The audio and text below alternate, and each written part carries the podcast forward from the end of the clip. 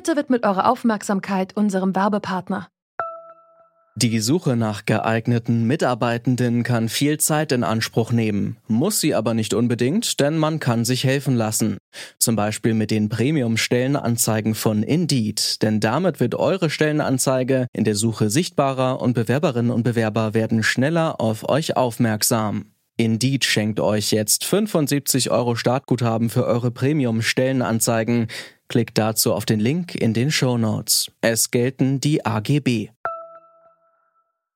Letzten Endes muss man sagen, die Nebenwirkungen, die die Männer hatten bei der Spritze für den Mann, die waren tatsächlich relativ ähnlich äh, denen, die die Frauen haben in Bezug auf Stimmungsschwankungen. Antibabypille, Kupferspirale, drei Monatsspritze, Temperaturmessung, Hormonspirale. Es gibt so viele Möglichkeiten zu verhüten. Aber Moment mal, das sind alles Verhütungsmethoden, die vor allem von Frauen verwendet werden. Für Männer ist die Auswahl tatsächlich sehr viel eingeschränkter. Wir fragen heute, warum gibt es noch keine Pille für den Mann? Ihr hört Detektor FM am Donnerstag, den 14. Mai. Ich bin Maureen Welter. Hi.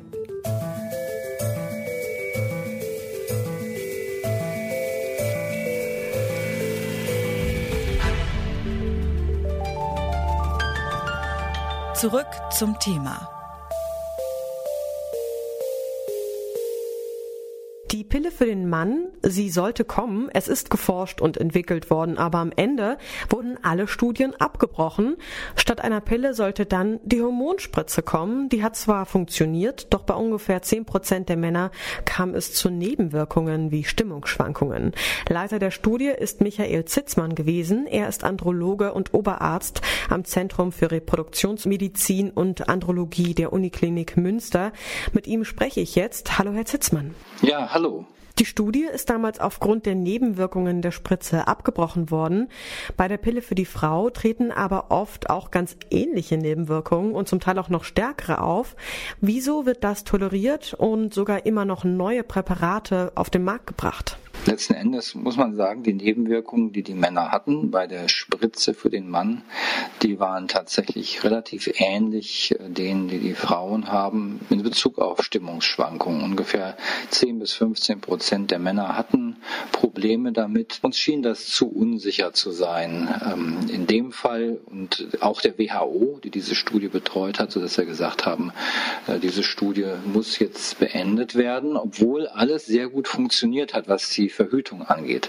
Allerdings haben auch die Frauen Stimmungsschwankungen, das stimmt schon. Und ich äh, kann natürlich nicht darüber entscheiden, wer jetzt was zulässt. Das ist gar nicht meine Aufgabe. Aber ich kann nur sagen, als Verantwortlicher für die Entwicklung der Pille oder Spritze für den Mann konnte ich das in dieser Studie jetzt nicht mehr tolerieren. Gibt es aus medizinischer Sicht gute Gründe dafür, dass so viel mehr Verhütungsmittel für Frauen als für Männer auf dem Markt sind? Aus medizinischer Sicht im Grunde genommen nicht. Sie müssen natürlich einfach überlegen, die Pille ist ja ein Medikament, das man nimmt, obwohl man gesund ist, um einen Zustand zu verhindern, der auch keine Krankheit ist, nämlich eine Schwangerschaft. Und wenn jetzt der Mann ein Medikament nimmt, ist er ja nicht mal derjenige, der schwanger wird. Das heißt, jemand Gesundes würde ein Medikament nehmen, um einen anderen Zustand, der nicht mal eine Krankheit ist, bei jemand anders zu verhindern. Das ist jetzt um ein paar Ecken gedacht, aber daran merken Sie, an. So ein Medikament muss man höhere Anforderungen stellen als an eins, was zum Beispiel dafür da ist, eine schwere Infektion oder Krebs zu heilen. Aber würden Sie nicht sagen, dass da mit zweierlei Maß gemessen wird? Von der WHO unter anderem zwischen Männern und Frauen? Ich finde auch, da wird mit zweierlei Maß gemessen, ganz bestimmt. Denn die Pille für die Frau, wie sie damals in den 60er Jahren zugelassen worden ist, unter den Bedingungen, so würde man heute keine klinische Studie mehr durchführen. Und ich glaube, man kann sagen, wenn man diese Studie heute durchführen würde, dann hätte es die Pille für die Frau auch schwer zugelassen zu werden. Und abschließend kurz nachgefragt, denken Sie, wird es irgendwann ein Verhütungsmittel für den Mann geben? Und wenn ja, wann können wir damit ungefähr rechnen? Wenn die Studien weiter so gut laufen, dann wäre es durchaus möglich, dass es in fünf Jahren auf den Markt kommt. Aber das ist, sage ich mal, eher noch mit viel Wunschdenken behaftet ob wir bald neue Verhütungsmethoden für Männer haben und warum die bisherigen Versuche gescheitert sind. Darüber habe ich mit dem Andrologen Michael Zitzmann gesprochen. Herr Zitzmann, vielen Dank für das Gespräch. Gerne. Tschüss. Welche medizinischen Hürden bei der Forschung an Verhütungsmitteln für Männer zu überwinden sind, haben wir gerade gehört. Aber Nebenwirkungen wie Depressionen und Gewichtsveränderungen, die gibt es ja auch bei der Pille für die Frau. Welche gesellschaftlichen Gründe gibt es dafür, dass es kein Problem zu sein scheint, wenn wir Hormone nehmen, bei Männern aber schon? Das erforscht Fabian Hennig. Er ist Geschlechterforscher und beschäftigt sich in seinem Promotionsprojekt mit männlicher Verhütung. Ich habe ihn gefragt, wie unsere Vorstellung von Männlichkeit und das Verhältnis zur männlichen Verhütung zusammenhängen. Was sich vorläufig sagen lässt, ist, dass Männlichkeit nach wie vor mit Attributen verknüpft ist wie Leistungsfähigkeit, Potenz. Was denken Sie, worin könnte es liegen, dass unsere Gesellschaft die Verhütung eher ähm, der Frau zuordnet und überlässt als dem Mann. Ist das wirklich nur der Grund, weil der Mann an sich vielleicht seine Potenz ähm, gefährdet sieht oder gibt es da noch andere Gründe? Naja, das ist ja historisch gewachsen. Also diese Arbeitsteilung in der Verhütungspraxis, wie wir sie heute kennen, existiert so im Grunde erst ähm, seit Ende der 60er, Anfang der 70er Jahre in Deutschland. Davor war Verhütung ähm, zu großen Teilen noch in männlicher, lag noch in männlicher Hauptverantwortung. Also daran kann man schon sehen, das ist jetzt irgendwie nicht so natürlich gegeben, dass, dass Frauen für Verhütung verantwortlich sind und Männer nicht. Also war der ausschlaggebende Grund wahrscheinlich die Erfindung der Pille für die Frau. Das war sicherlich ein wichtiger Punkt und im Zuge dessen äh, sind ja auch sowas wie ist die unsere Vorstellung von Hormonen zum Beispiel ja auch entscheidend geprägt gewesen. Also Hormone und Weiblichkeit, das ist ja oft schon fast äh, synonym und wenn Männer dann Hormone einnehmen, dann wird das als eine Gefährdung der eigenen Männlichkeit wahrgenommen. Also dass man irgendwie vermeintlich emotionaler wird, ähm, das wird dann eben auch als eine Verweiblichung verstanden. Sie haben außerdem anhand einer WHO-Studie untersucht, ob ein herkömmliches Verständnis von Männlichkeit der Entwicklung von neuen Verhütungsmitteln im Weg steht. Können Sie kurz darauf eingehen, was dahinter steckt und was Ihre Erkenntnisse sind? Ja, diese WHO-Studie ist besonders interessant, weil dort bewiesen wurde, dass hormonelle Mittel bei Männern wirksam sind. Also da ging es um ein hormonelles Mittel zur Langzeitverhütung, Spritze und Implantat.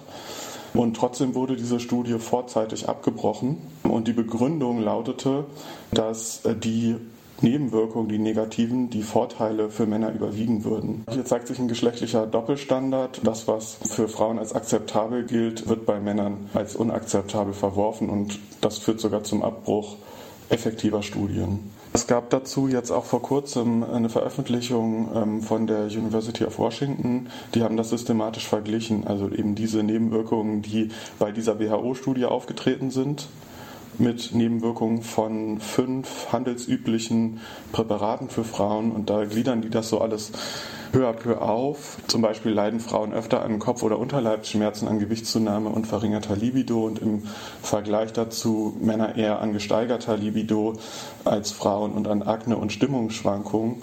Aber bei den meisten Männern sind diese Stimmungsschwankungen relativ leicht, also bei 95 Prozent der Männer.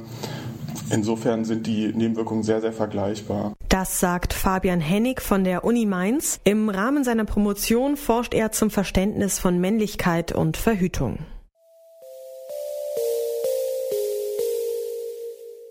Eine Antibabyspritze für den Mann. Noch gibt es sie nicht, denn in klinischen Studien löst sie zu viele Nebenwirkungen aus. Im europäischen Raum hatten 10 Prozent der Teilnehmer starke Stimmungsschwankungen und ihre Libido ist gesunken. In anderen Teilen der Welt sahen die Nebenwirkungen anders aus, da ist die Libido teilweise stark gestiegen. Das zeigt, die Pille für den Mann ist nicht nur ein medizinisches, sondern auch ein gesellschaftliches Thema. Ohne die Akzeptanz in der Gesellschaft für männliche Verhütung wird es wohl so schnell eine eine Pille für den Mann nicht geben. Und apropos Männer, im Brand 1 Podcast vertont unser Mann fürs Grobe und fürs Feine das Wirtschaftsmagazin zum Hören. Christian Bollert heißt er und in der letzten Folge hat er zum Beispiel mit dem Kabarettisten und Moderator Vince Ebert gesprochen. Er hat einen Neuanfang als Comedian in New York gewagt. Das war's für heute. Ich bin Maureen Welter und ich hoffe, wir hören uns morgen wieder. Bis dahin, tschüss. Zurück zum Thema vom Podcast Radio Detektor FM.